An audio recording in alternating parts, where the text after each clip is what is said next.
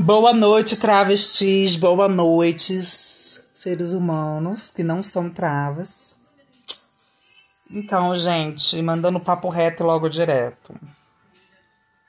Eu percebi, com a ajuda de muitas pessoas que se importam e me ajudam, né, no meu, no meu promover, no meu crescer, que eu sou mais empática do que simpática. Eu preciso tentar ser mais simpática, porque isso justamente é o que afeta a minha imagem, né? Por isso que eu não tenho a, o alcance que eu gostaria de ter hoje.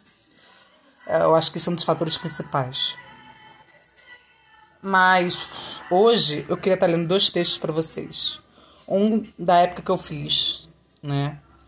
De quando eu estava bem mais solitária do que hoje estou. E bem mais. Menos, no caso, né? Apta, com vontade, com gana de querer ser simpática. E um outro que é para conversar com vocês mesmo, manas travas. Primeiro é o transcágado.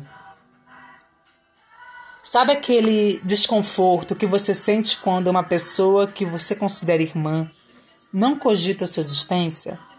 Sabe aquela irritação que dá quando mesmo mesmo nível padrão você se sente desprivilegiada?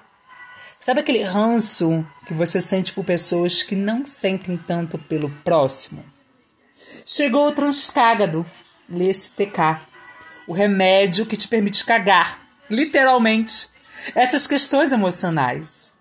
As propriedades são fascinantes. Primeiro, TK te permite cagar emocionalmente e seu uso indevido apenas te leva ao banheiro Assim você não só caga para as questões que te afligem, mas como caga nessas questões ou elas em si. Adquira TK na drogaria não licenciada mais próxima e caguei para você. Esse texto, gente. Quis fazer como se fosse uma propaganda mesmo, né? E eu tava muito puta no dia, me recordo.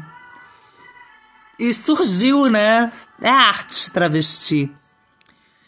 O segundo texto que eu vou estar lendo hoje é um papo de trava para trava. Autocuidado da corpo e alimentação. Quero iniciar esse texto explicitando como me cuido ultimamente, após um longo e demorado processo de reconhecimento de falta de amor próprio e o movimento contrário nessa direção em que o sistema nos conduz. Desisti de me contentar com pouco explicito hoje meu cotidiano de alto amor, esperando que algumas práticas minhas reverberem positivamente em vidas travestis. Acordo, faço minhas necessidades e tomo banho. No banho, demoro mais um pouco do que eu demorava antigamente.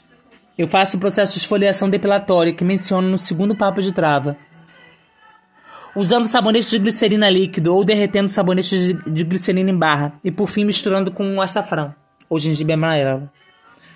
Demoram cerca de 10 minutos de movimentos circulares usando esponja média e forte. Potências de esfoliação, como na foto da capa. Os movimentos não podem ser feitos com mão pesada, um lado de forte potência porque facilita irritação na pele. Eu mesma sou testemunha. Enquanto faço esse processo, o condicionador está agindo no muconã dela. E sempre que percebo meu cabelo muito desidratado, uso um tipo de hidratação para melhorá-lo. Quando termino a esfoliação, retiro tudo. Após me secar, passo hidratante iniciando das pernas em direção à ori. Uso um creme nível hidratante redondo azul escuro para hidratar próximo da neca e acima. Uso um outro específico para o rosto e, por fim, cuido do picumã com óleo com um creme de pentear que eu bombo com óleos diversos, que ajudam no crescimento do, do picu dela. Babosa, coco, mamona, rícino, né? Carité, tanto faz. Gosto de achocolatados desde pequena e gosto de ter hábito de tomá-los. Como cresci muito rápido e tem algumas partes com estrias por conta da rapidez desse crescimento, também pela idade que avança e não para, eu tomo colágeno em pó colágeno hidrolisado na mistura deste achocolatado.